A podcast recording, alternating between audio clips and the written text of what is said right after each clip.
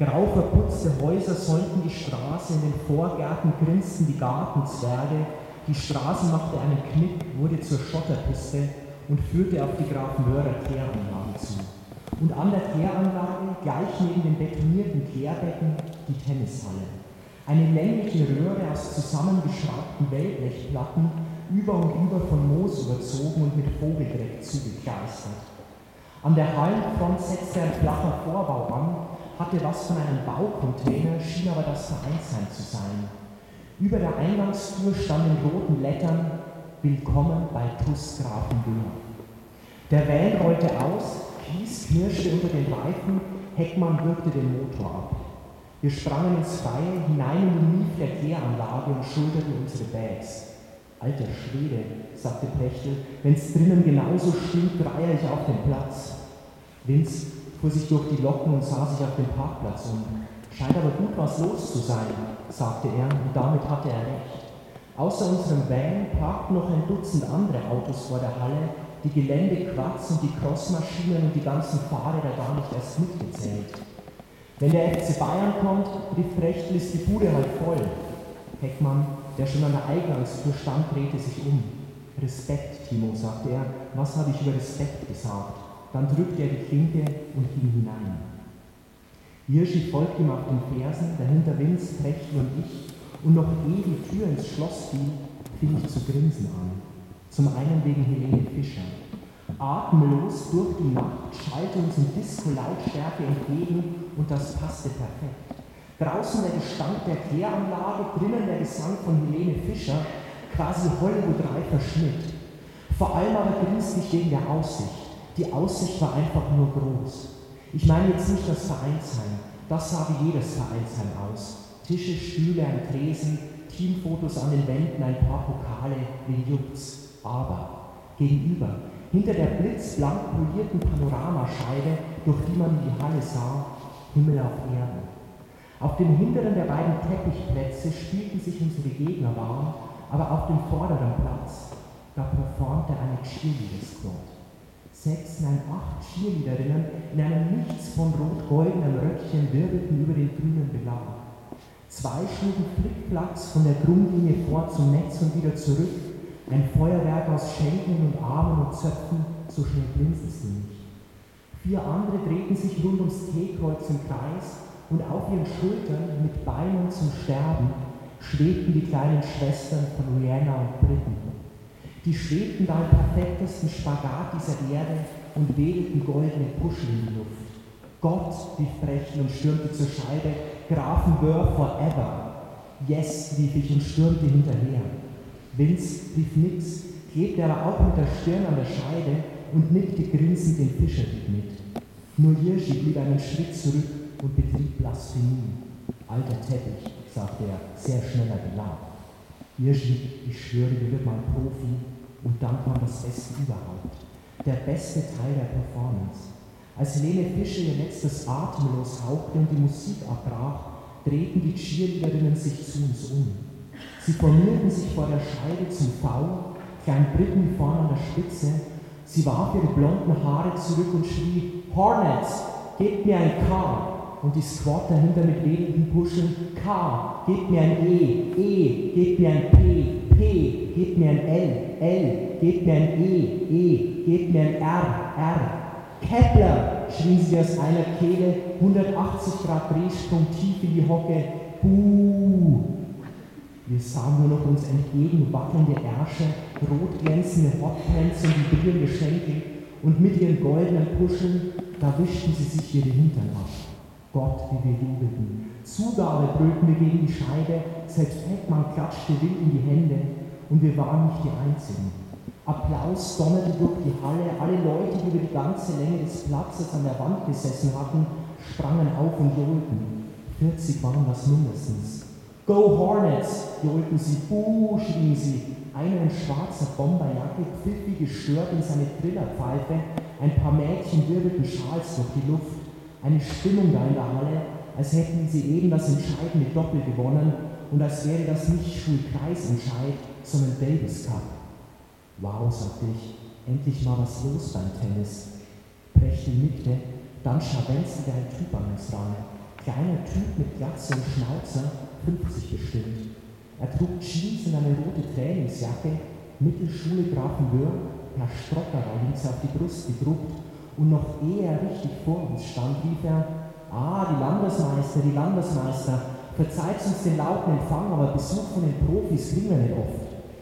Er schüttelte uns rein die Hände und zog den Schleimregler bis Anschlag hoch.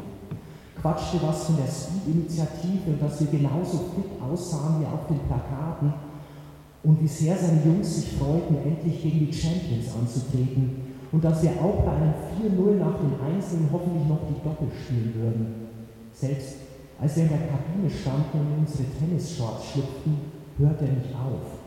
Die Hornets, sagte er, würden hinterher für uns Burger grillen und die Getränke im Vereinsheim, die seien alle umsonst für uns. Als kleines Dankeschön für die Trainingsstunden, die ihr Keks uns erteilt. Und, keine Frage, das macht der gute Herr Strocker, spitzenmäßig sogar. Keiner von uns hegte auch nur den geringsten Verdacht. Wir dachten, der kriecht so übel zu Kreuze, damit wir seine Jungs nicht völlig verhauen. Nicht arrogant mit Stopp-Lock anfangen oder mit Trickshots durch die Beine und so.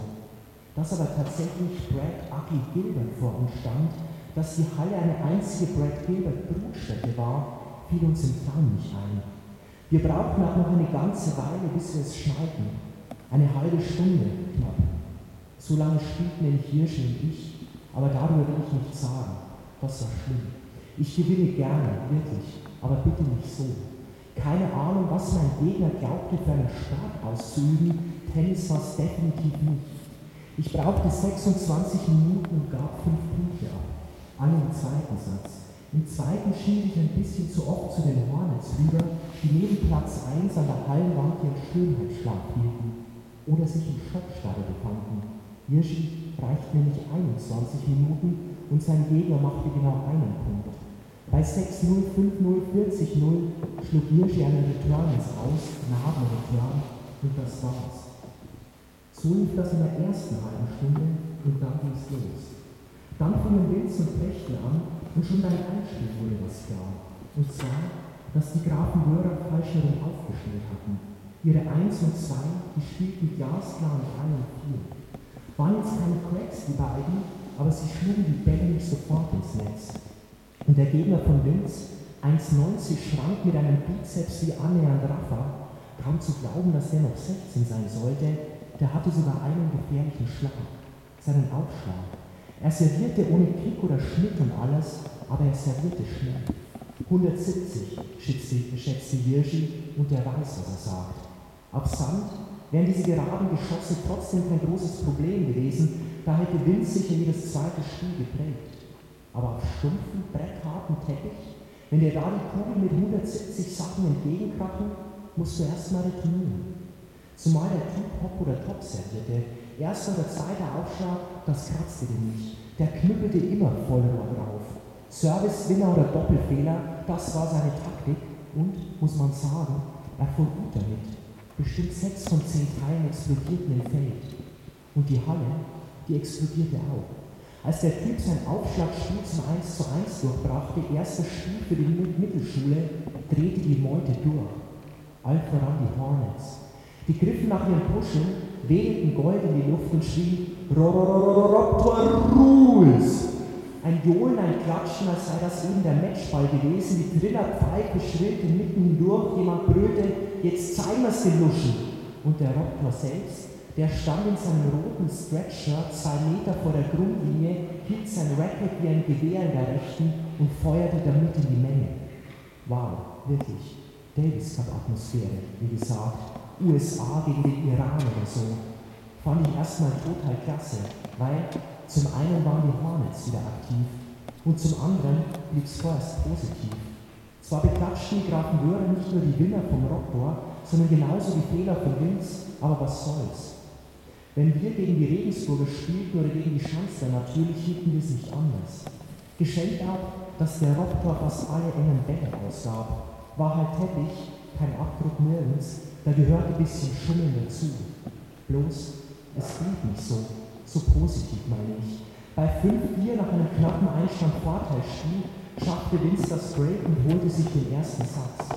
Dann fing der zweite an und sowas habe ich noch nie erlebt. Was, ich weiß nicht, der Hass der Underdogs auf die Champions? Das bis ins Mark hinein verrottete Vorbild Strocker? Oder einfach nur eine kaputte Truppe? Was immer es war, Mental Warfare trifft es nicht im Ansatz. Ugliest Brainfuck seit Erfindung des Sports. Das ist der richtige Ausdruck dafür.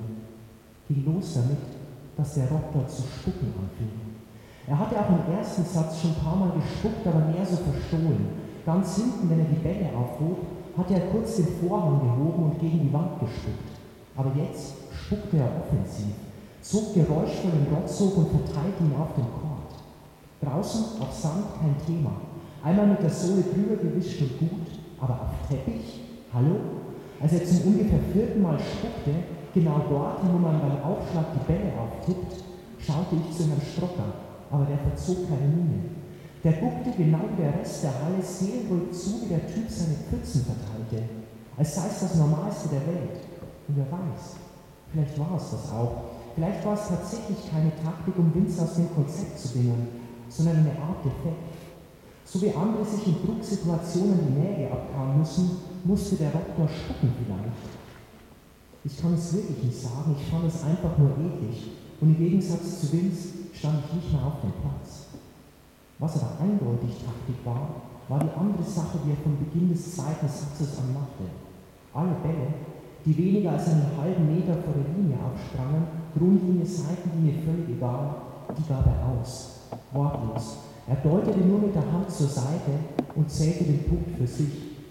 Sicher? rief Vince beim ersten Beschiss fürs Netz. Willst du einen Abdruck sehen? schrie der Doktor zurück. Ganz sicher? rief Vince nur eine halbe Minute später. Diesmal kam die Antwort von der Bomberjacke. Brauchst du Brille, du Lockendepp? Beim dritten Mal, Rückhand Winner die Linie runter, sagte Vince nur noch, Schiedsrichter bitte. Die Hornets buchen, als hätte er ihre Mütter beleidigt und dann, weil Heckmann schon auf Platz 2 bei Prechte schießte, trat Herr Strocker auf. Er postierte sich am Netzposten und hob die Hände. Jungs, rief er, Jungs, vertragt sich, ist bloß ein Tennismatch rief's und gab Vince die Bälle aus. Nicht die Halbmeterbälle, aber alles, was eine Handbreit vor der Linie aufkam.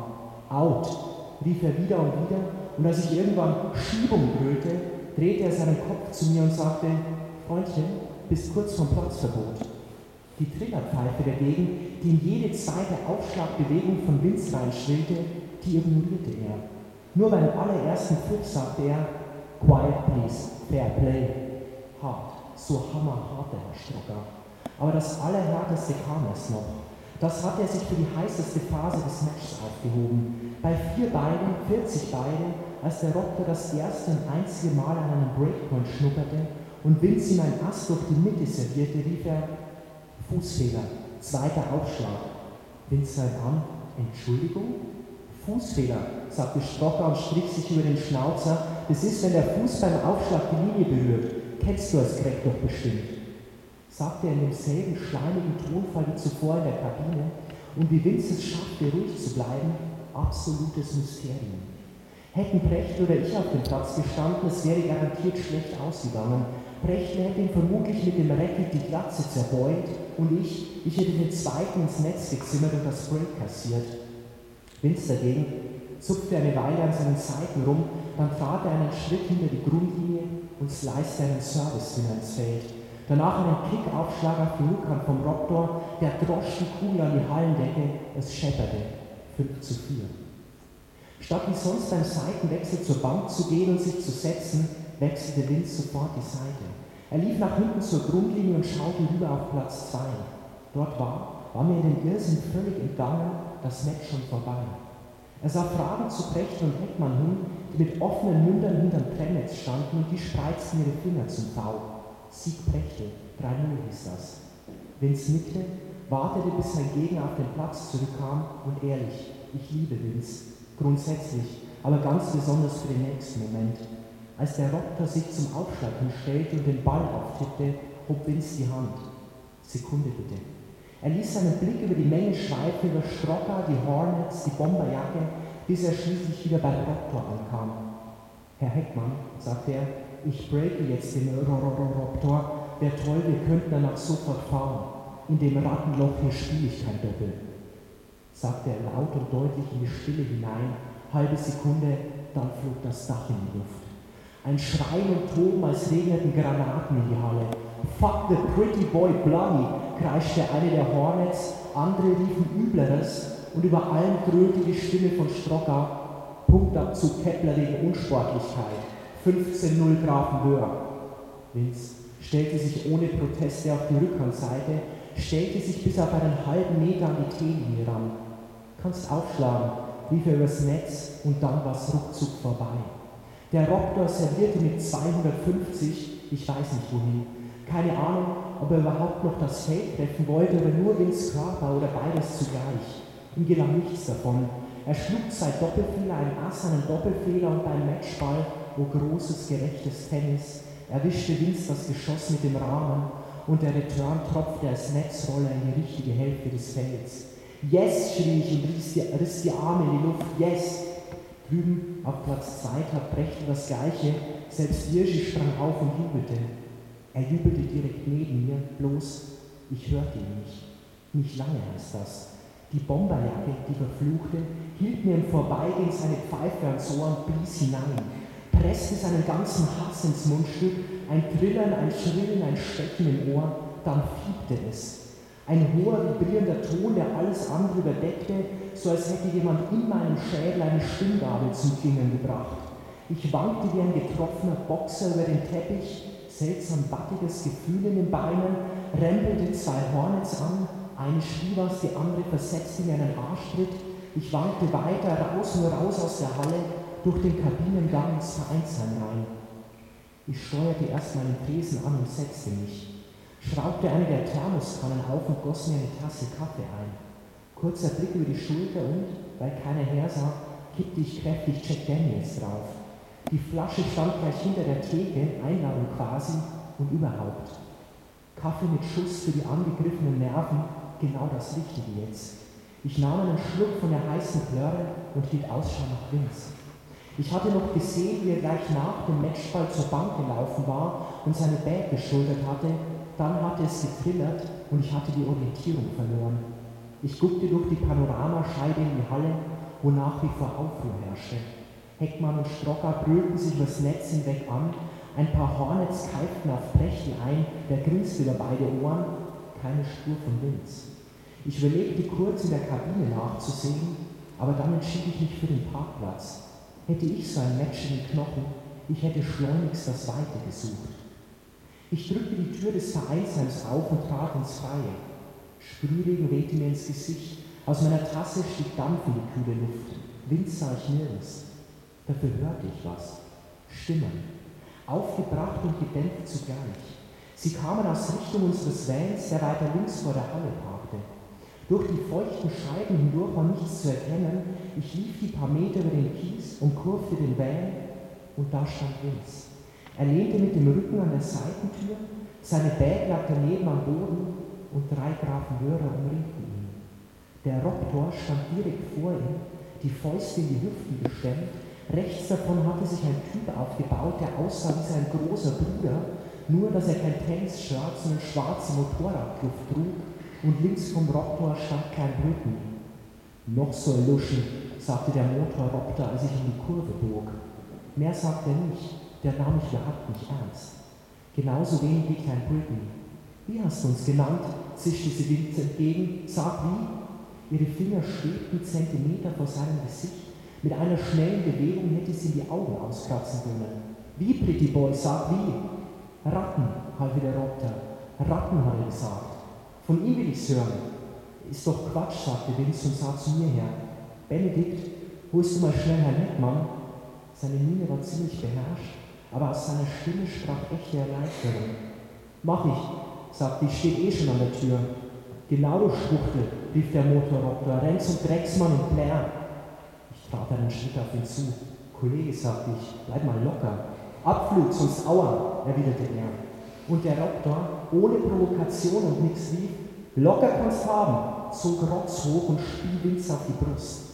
War ein richtig fetter gelber Batzen, der ihm da plötzlich auf der Jacke klebte. Vince zögerte keine Sekunde und langte ihm eine. Die Ohrfeige klatschte auf die rechte Wange, der Doktor zuckte nicht mal. Wow, rief er, das hättest jetzt nicht machen sollen. Packte Vince mit der linken am Kragen und holte mit der rechten aus. Keine Ahnung, wo er hinschlagen wollte, Bauch oder Brust oder Gesicht sogar. Definitiv es ein Faustschlag geworden, bloß, hey Rattenface! Drei Köpfe zuckten zu mir und ich, ich schlug den geilsten Rückhandtopspin meines Lebens. Nur nicht mit dem Racket, sondern mit der Tasse. Die hielt ich ja noch in, Hand, in der Hand. Ich riss den Unterarm steil nach oben, von der Hüfte her hoch in die rechte Schulter, das Handgelenk dabei schräg nach vorn gekippt und aus der Tasse, da spritzte der Kaffee. Braune Schlieren flirrten durch die Luft und trafen beide Roktoren voll im Gesicht. Auf die Lippen, die Nase, die Augen, einfach überall hin. War nicht mehr brühend heiß die Plörre, allein die zwei Finger breit checken, aber kalt ist jetzt auch nicht das passende Wort.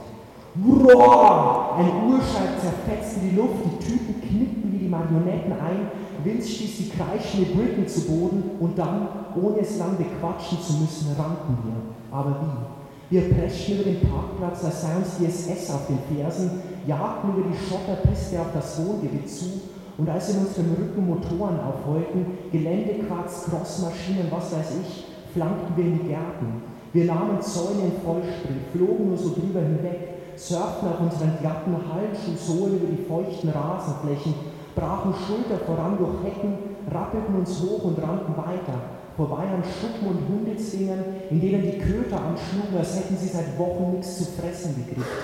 Unsere Herzen pumpten, unsere Lungen stachen, einem Opi, der seinen Fahnenmast strich, fielen Eimer und Pinsel aus der Hand, als wir aus seinem Garten in seine Einfahrt sprangen. Holla, rief er, aber der Waldfee wandelte schon über die Straße, segelten über den nächsten Zaun, zertrampelten Sträucher und Beete, zwangen uns durch eine Thujenhecke, Thujen mit Dornen, falls es das gibt, und ganz plötzlich hinter der Hecke zum Spucken nah das schönste Gebäude auf Erden, schöner als alle Paläste der Welt, ein Rohbau. Ein geziegelter Rohbau ohne Türen und Fenster, also die Türen und Fenster waren Löcher, durch die man einsteigen konnte, und Bauarbeiter waren auch keine da. Wir huschten über das Grundstück, schlüpften in den Schutz der Mauern und zogen unsere Handys aus der Tasche. Ich öffnete keuchend die Karten-App und ortete unseren Standpunkt. Vince wählte Prechtels Nummer. Come on, japste er, come on. Und als Prechtel ranging, Timo, keine Fragen, kein Gelaber jetzt. Müsst sofort kommen, Stress. Er guckte auf mein Display auf den blau pulsierenden Punkt auf der Karte und gab die Straße durch, lauschte. Nein, nicht Gründer, Grün, Hundweg, grün wie Gras, Hund wie Hund. Vom Rohbau halten, schnell. Japste alles ins Handy, dann drückte er auf die rote Taste, sah zu mir und hob den Daumen. Ich nickte, zu ausgepumpt, um was zu sagen, stützte die Hände auf die Oberschenkel und saugte Luftregungen. Vince tat genau dasselbe und so standen wir da im Rohbau, keuchend, von übergebeugt mit knallroten Köpfen, wie zwei Cross-Country-Champions kurz vom Kollaps. Eine Weile war nichts als unser pfeifender Atem zu hören, Schweiß rann uns die Wangen hinunter und tropfte auf den Zement und dann, als hätten wir es abgesprochen, fingen wir zu kichern an. Von 0 auf 100. Es sprudelte nur so aus uns raus.